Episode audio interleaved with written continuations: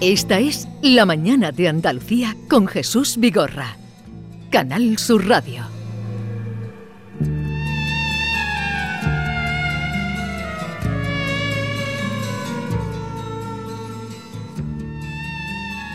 Y como cada jueves, además suena este, este violín, luego tendremos hoy violín en directo.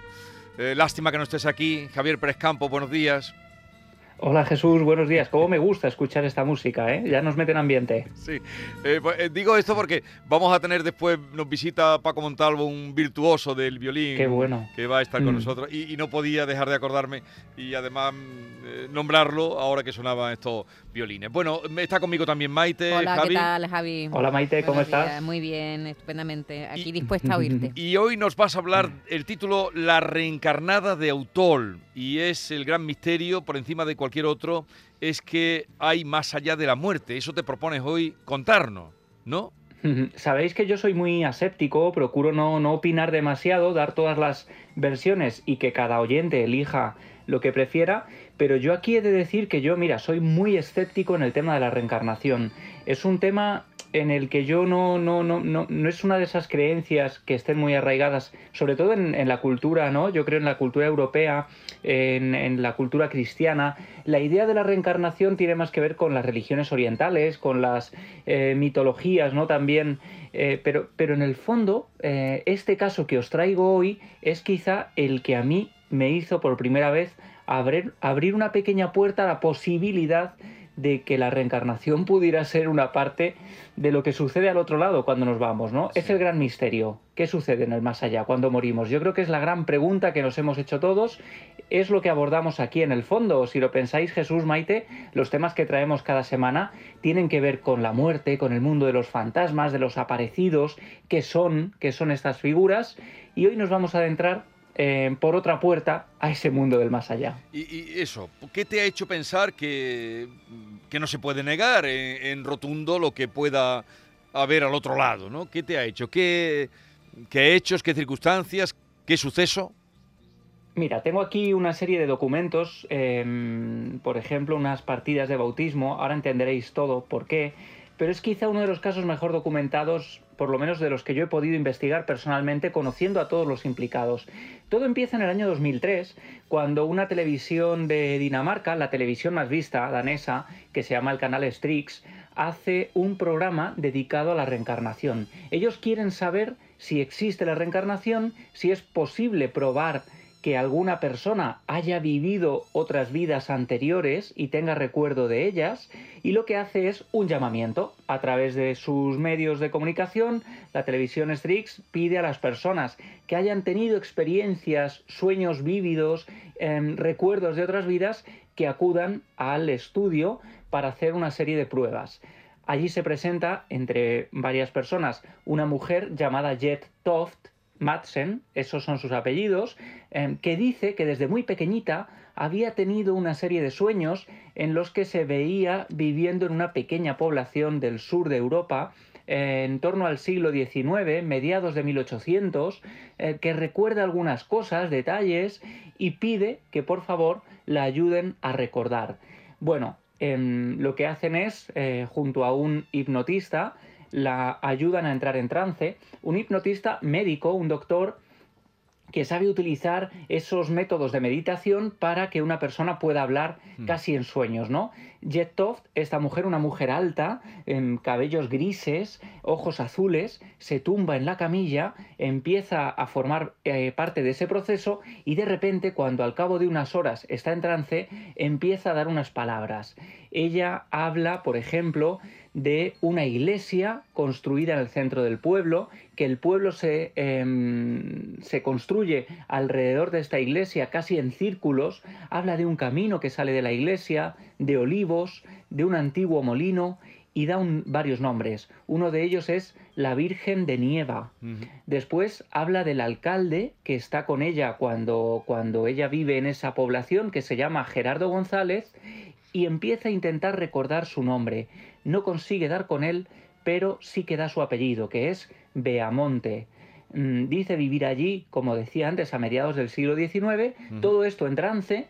Mm, Cuando vuelve en sí, llega a dibujar un mapa esquemático donde se ve esa iglesia en el centro y a su alrededor varias calles extendiéndose en radios paralelos.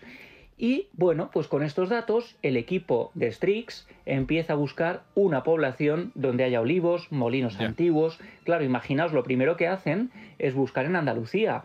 Dicen olivos, Jaén, Sí. en sur de Europa, empiezan a indagar en Jaén, Virgen de Nieva, Beamonte, 1850, no dan con nada, es imposible y de pronto el detalle, el dato de Virgen de Nieva les lleva a diferentes poblaciones, pero debido a la ubicación y a la situación de la iglesia en el centro y esas calles eh, construidas en círculo alrededor de la iglesia, les hacen ubicar un punto en el mapa, un punto muy pequeño que es Autol, en La Rioja.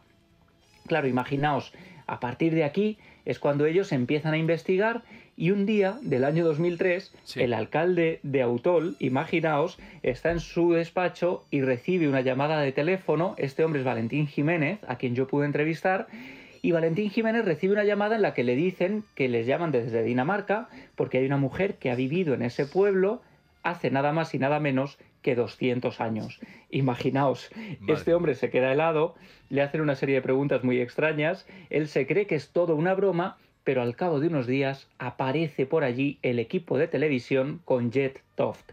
He de decir que pasé varios días intentando localizar a esta mujer en Dinamarca, Sí. conseguí por fin dar con ella y os he traído un corte de la entrevista que yo le hice a través del teléfono, hablé con ella y me contaba en este corte los orígenes de ese viaje al pasado. Vamos a escucharla. Cuando tenía cuatro o cinco años empecé a ver clips de vidas pasadas donde yo me veía diferente y mi familia también era diferente.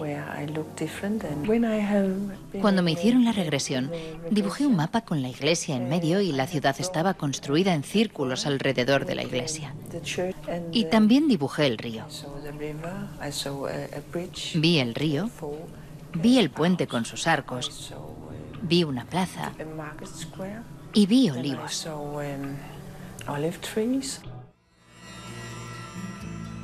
¿Y esta mujer volvió al pueblo, a Autol? Claro, ella viaja a Autol, hay que decir que nunca había visitado España Sí. en esta vida, que sepamos.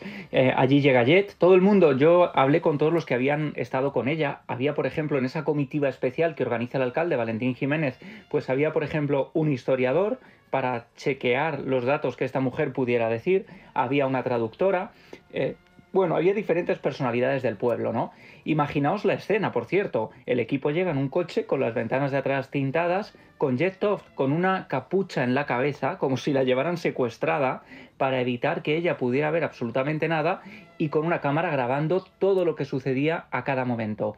Bueno, pues llegan a- llevan a la mujer a la parte más alta del pueblo, desde donde se atisba la población desde lo alto, le quitan la capucha y entonces, durante varios minutos de silencio, después de eso, Jet empieza a llorar, a llorar emocionada porque dice reconocer esa población, esa zona concreta también del pueblo, y empieza a preguntar por una casa con gárgolas en la fachada, donde ella decía haber pasado unos momentos muy felices. Claro, digamos que el equipo había dado la instrucción de que nadie dijera absolutamente nada, ni sí ni Sí. no, que todo el mundo se mantuviera en silencio, que la dejaran hablar, ¿no?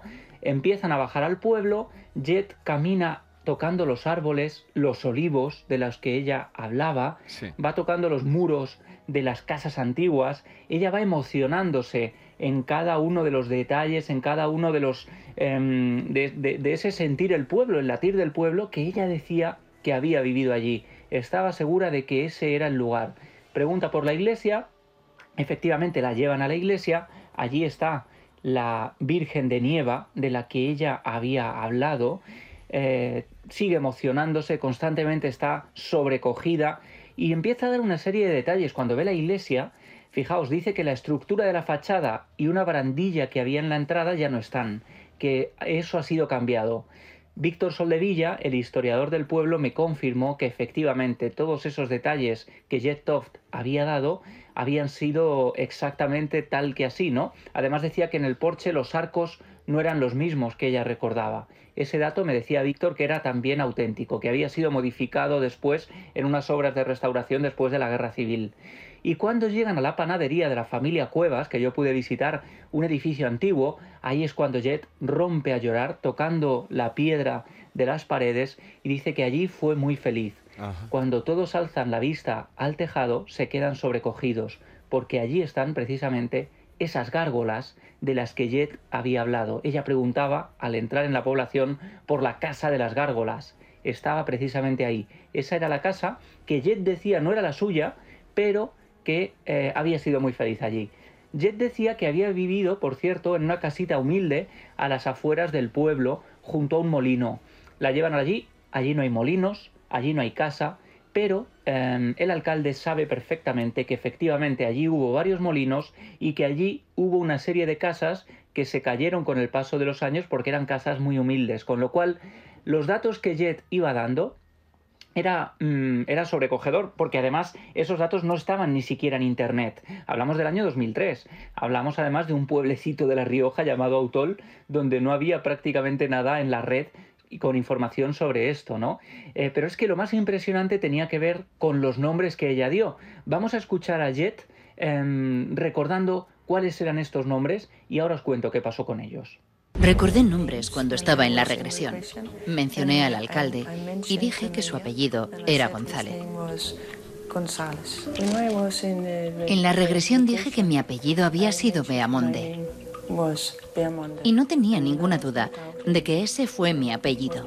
Y no podían ser fantasías o algo por el estilo, porque ¿cómo iba yo a saber todo eso? Nos estás dejando hoy, de verdad, eh, totalmente mm, pues perplejos. sabía incluso cómo se llamaba en el pasado, su apellido. ¿Recordaba cómo, cómo se pedía apellidada en el pasado? Claro, ella decía Beamonde, pero eh, no sabía su nombre, recordaba ese apellido, recordaba lo de González. Em, lo que hay que decir es que Víctor Soldevilla, este historiador, no le sonaba de nada. Además, claro, sabéis que en los pueblos hay apellidos que se perpetúan a lo largo del tiempo, ¿no? Y, que, y que, siguen latentes y vivos a lo largo de, de, las décadas, ¿no? Pues Beamonde no era uno de ellos. Allí no había nadie apellidado así, no era un apellido común en la zona. Yo me fui al cementerio, estuve buscando en las tumbas, allí no había ningún Beamonde por ningún lado. Anda que las excursiones que haces tú, las excursiones que haces tú por los pueblos. Sí. bueno, os puedo hacer una ruta de cementerios que ibais a alucinar. Me encanta, me encanta. y, bueno, pues imaginaos, ¿no? Eh, yo os hablaba de unas partidas de bautismo que tengo aquí delante ahora mismo, ¿no? Mientras hablo con vosotros. Ojalá estuviera allí para enseñároslas, pero es lo sobrecogedor de este asunto. Víctor Soldevilla, cuando Jet se marcha, él, piensa, bueno, pues estos datos ya tan concretos que ha dado, evidentemente demuestran que esta mujer es una farsante, ¿no? Ha venido aquí, se ha inventado unos nombres, unos apellidos, esto no se puede comprobar, pero aún así, con la mosca detrás de la oreja, se mete en los archivos parroquiales y empieza a eh, revisar todas las partidas de bautismo del pueblo de los siglos anteriores. Como esta mujer había hablado de mediados del siglo XIX, bueno, pues allá que va, ¿Cuál es la sorpresa de este hombre cuando al cabo de unos días, buscando entre papeles, legajos antiquísimos que casi se hacían cenizas con el tacto, descubre algo que le deja helado y que es lo que tengo aquí. El 10 de enero de 1826 nace en la localidad de Autol una niña llamada Nicanora Beamonde. El 14 de septiembre de ese mismo año, bueno, de dos años más tarde, 1828, nace su hermana, María Beamonde son las dos únicas niñas eh, apellidadas Beamonde que nacieron en Autol porque esa familia después se marcha, emigra del pueblo y se les pierde la pista. Beamonde aparecen efectivamente en esas fechas en las que Jet había dicho vivir en Autol. Es más, en estas partidas de bautismo no había absolutamente nada digitalizado, ni siquiera lo está hoy en día. Ningún extraño había accedido allí a pedir esas partidas de bautismo porque estaban en el poder del, párroco de la iglesia que efectivamente si hubiera ido alguien a buscar información, imaginaos que esto fuera un complejo, em, no sé, un complejo montaje, ¿no? Sí, sí, un en el timo, que alguien hubiera timo. orquestado. Claro, alguien habría ido a visitar esas partidas de bautismo, ¿no? No, no, allí no había absolutamente nadie que hubiera visitado aquello en décadas. Y es más, em, terminan comprobando que el alcalde de la localidad en 1850 se llamaba Gerardo González, Madre el mismo apellido que había dado Jet en esa regresión. Imaginaos, cuando esto sucede en una pequeña población como Autol, donde cada uno tiene sus maneras de pensar, sus Sí. creencias y sus ideologías, era muy curioso descubrir que todos habían empezado a pensar en la muerte de una forma distinta. No me extraña. Y esto ocurre en 2003, nos dices. Esto ocurrió en el año 2003, 2003. efectivamente, y como os decía, eh, ¿por qué a mí me hace eh, ver las cosas de otra forma? Bueno, porque primero lo pude investigar yo en primera persona, eh, solo unos años más tarde, estuve entrevistando a Jet Toft, estuve entrevistando a los vecinos, a la gente que por allí pasó, vi las partidas de bautismo, vi lo difícil que es acceder a ellas, porque claro, es un- ahora estamos acostumbrados a que todo esté digitalizado. Pues no, no todo está digitalizado. Hay que visitar a veces las parroquias, Sí. los eh, documentos de este tipo y me parecía una historia además tan documentada y que esta mujer viviera en Dinamarca, es decir, es que ni siquiera por cercanía podría haber obtenido alguno de estos datos, ¿no? Javier, me pareció eh, ah, sobrecogedor. eh, ¿hay más historias de este tipo de personas que recuerdan haber vivido en tiempos mm, mm, pasados, pretéritos? Hay muchas historias y además, fíjate, hay casos que a mí me dan especial impresión cuando son niños, por ejemplo. Recuerdo un caso, el caso de un niño en Inglaterra que eh, desde que empieza a tener manera de comunicarse con sus padres, empieza a dibujar un avión, un avión accidentado, un avión que cae en el mar. Cuando empieza a hablar ya dice que Fijaos la, la, la, frase, ¿no? Él dice que es un soldado muerto en la Segunda Guerra Mundial. Esto es lo que él le empieza a decir a sus padres prácticamente a los 4 o 5 años cuando ya es capaz de articular frases concretas. Según va creciendo, él va hablando de otra serie de sueños y finalmente terminan descubriendo la historia de un soldado inglés muerto en la Segunda Guerra Mundial, efectivamente, en un accidente de avión. Contactan con la familia. Este caso os lo puedo contar algún día Sí. porque es sobrecogedor y da al niño una serie de detalles que es poco habitual, ¿no? Que sea el niño tan pequeño el que empieza a hablar de haber vivido estas otras vidas. ¿Y, y Jet vive todavía esta señora? Sí, Jet Toft sigue viviendo en Dinamarca. Nosotros hace años que no, que no mantenemos el contacto, pero sí que seguimos escribiéndonos tiempo después. Estuvimos hablando y además la gente del pueblo le tenía un cariño muy especial, ¿no? Era una mujer, como os decía, muy peculiar, muy alta, muy, bueno, muy nórdica, ¿no? Eh, con ese cabello que le llegaba casi hasta la cintura y con esos ojos azules vidriosos, completamente eh, impresionada. Y además lo curioso es que el canal Strix grabó en todo momento el recorrido de Sí. Jet Toft. Yo pude eh, acceder al material bruto de esas imágenes y ahí se veía esa impresión enorme y cómo Jet iba acariciando con enorme afecto los muros, los olivos y todo lo que ella iba encontrando. Pues eh, bueno, otra manera también, otro referente, como tú dices, eh, en ese pueblo mm, ya ven la muerte de otra manera y ahí queda constancia de la investigación de, de Javier y de esta, de esta realidad y de este hecho. Javier Pérez Campos, un abrazo y gracias por mm, traernos estas, em, estas historias en las que no hubiéramos reparado y no hubiéramos conocido no ser por ti. Muchas gracias a vosotros. Un placer compartir estas aventuras con vosotros. Y Un como, siempre, enorme. y como siempre decimos, si algo vivido, alguna experiencia, algo oído que tenga que ver con esto quieren hacérnoslo llegar, o sobre todo a Javier, eh, ya saben, el 679 40 200, 679 40 200, indican que es para Javier Pérez Campos, o a través de su Twitter, que es muy activo, arroba Javi Pérez Campos. Un abrazo. Un abrazo, Jesús, Maite. Cuidaos. Adiós, Javi. Chao.